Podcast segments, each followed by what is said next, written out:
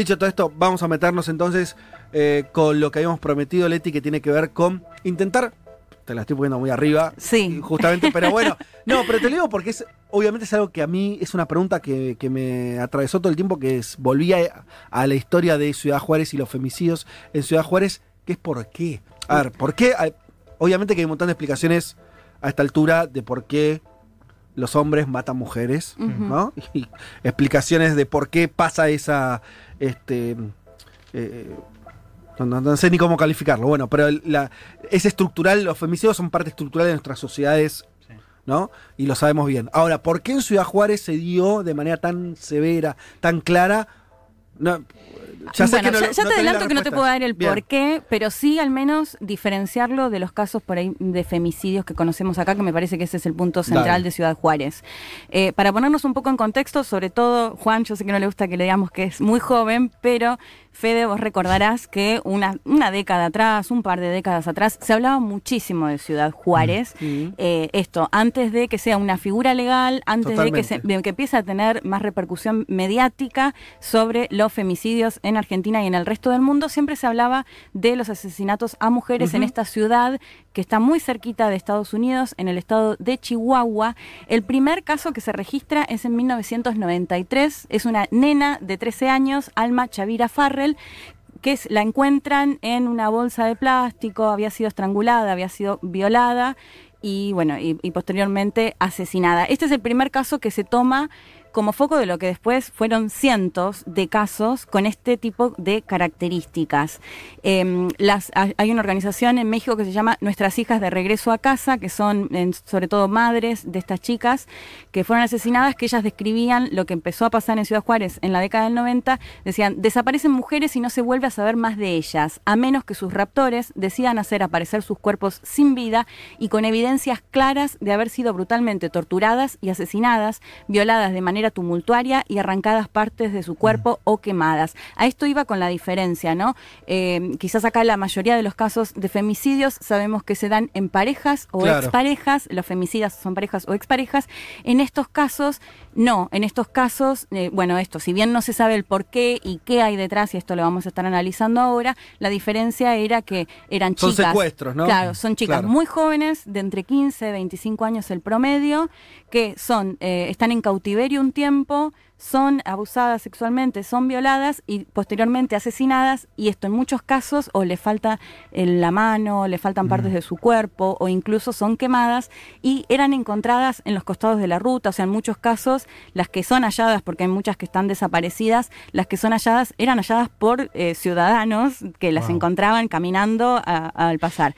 Eh, si les parece, para eh, explicar un poco bien quiénes, eh, sobre todo, son estas víctimas y, y qué fue lo que pasó, hablé con Tania Rene, eh, Panzi, que es directora ejecutiva de Amnistía Internacional de México. Ajá.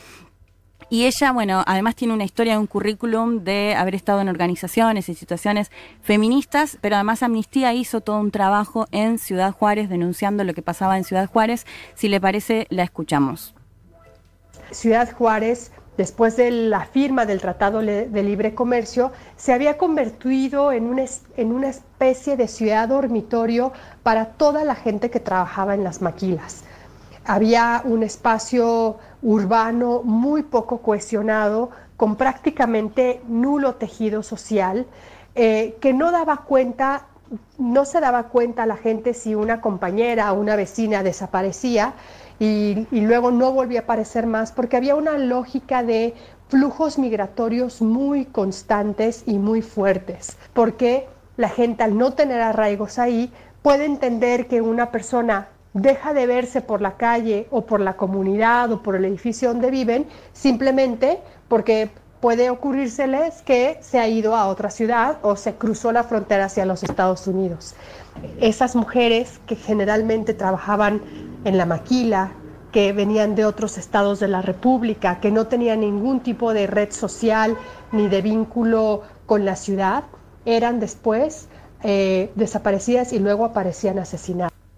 Bueno, lo que nos contaba ahí Tania, que me parece muy interesante, es que habla de las maquilas, que son estas fábricas, o sea, esta industria, que sobre todo son capitales estadounidenses, pero que trabajan mexicanos, que de hecho están denunciados por ser muy precarizados, por cobrar salarios muy bajos, y lo que hacía de esta ciudad, eh, como decía, muy cerca de Estados Unidos, es que eh, la mayoría de los ciudadanos y ciudadanas que iban a trabajar a, a Ciudad Juárez no sean de ahí. Entonces esto permitía que si una de las chicas desaparecía, por ahí no había alguien que la busque pronto, digamos, ¿no? Porque no Claro. estaba esta red social de la que ella hablaba, no estaban sus familiares, no estaban sus amigos ahí. Qué interesante esa o sea, ese inicio de explicación.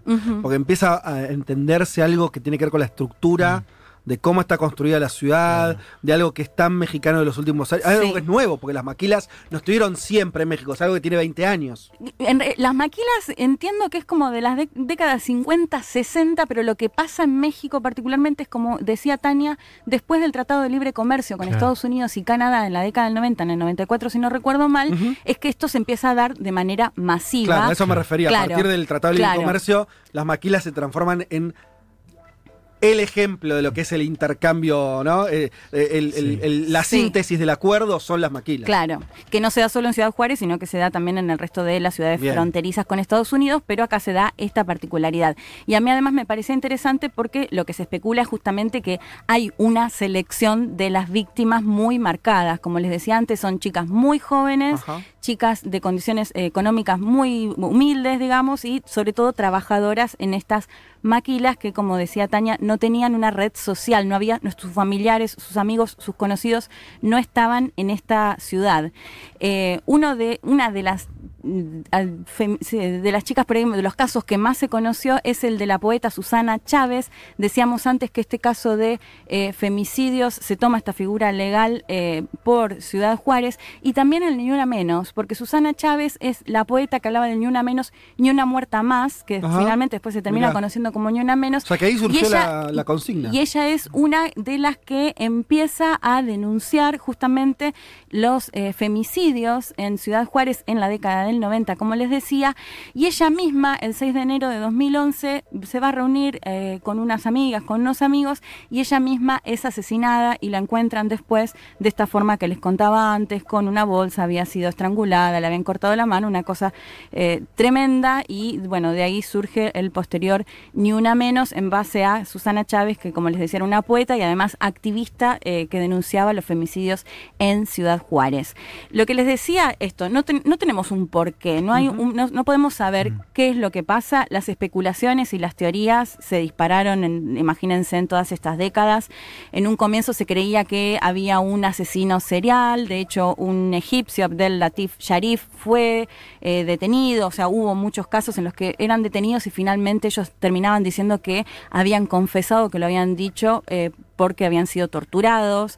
Eh, esto se especulaba en casos de seriales, se especulaba con el narcotráfico, con el crimen organizado, incluso con videos, que no sé si sabían esto, pero a mí me sorprendió muchísimo, eh, gente que consume videos en los que disfruta de alguna manera ver la posibilidad de que la persona está a punto de morir Sí. o incluso muere. Sí. Y se especulaba incluso con esto, ¿no? Que había detrás de todo esto un, eh, un trabajo, si se quiere, audiovisual en el que, Claro. bueno, muchas de estas chicas morían y por eso... O sea, y no se hablaba de crímenes contra la mujer o violencia de género, en ese momento no se discutía. No, eso. eso, bueno, llega después igual que, que acá, digamos, Claro. y bueno, y esto, y con la figura legal de femicidio, feminicidio, como le dicen en México. Pero las especulaciones sobre todo estaban en esto, o en trata, en narcotráfico, crimen organizado, Claro. incluso esto que le decía de eh, lo audiovisual, porque como les planteaba antes, a diferencia de los casos de acá que quedan más claros en que en general son las parejas o exparejas, acá aparentemente no había un vínculo, un vínculo doméstico. Claro, totalmente. Así que si les parece ahora escuchamos al gobernador de Chihuahua, Javier eh, Corral,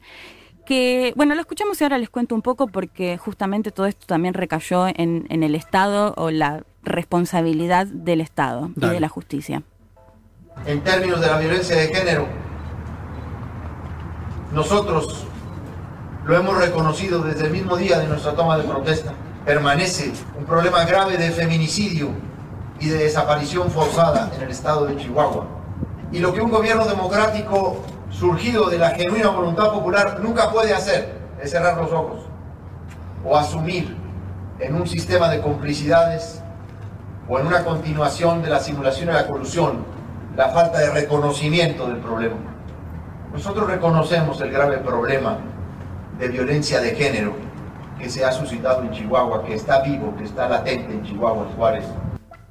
Elegí esta parte del gobernador porque justamente lo que se cuestionó durante estas últimas décadas era que el Estado no se hacía cargo, que no lo reconocía de alguna manera, que siempre decía, bueno, es parte de la propaganda de hablar de los asesinatos, que además recordemos que México es uno de los países con las tasas de homicidios más altas a nivel mundial y siempre Sí, siendo, claro. sí, eh, referencia a esto, ¿no? A que era casi una propaganda, digo esto a lo largo de, de las décadas, ¿no? Desde el 90. Entonces acá el gobernador, que es el actual gobernador, lo que decía es, bueno, nosotros reconocemos que esto realmente sucede. Si, si no lo reconoces, no podés ni, a- ni empezar a, Claro. avanzar. bueno, ¿no? pero el tema es que durante muchos Claro. años no se reconocía Sí, sí. hasta que no llega una sentencia de la Corte Interamericana de Derechos Humanos por un caso que se conoce como Campo Algodonero, en el cual asesinaron ocho mujeres que además eran encontradas, o sea, no, no sé, no quiero ser muy amarillista, pero enterradas en estos campos algodoneros, o sea, realmente algo muy, muy trágico, y tres de estos casos de, de estas ocho mujeres llegan a la Corte Interamericana de Derechos Humanos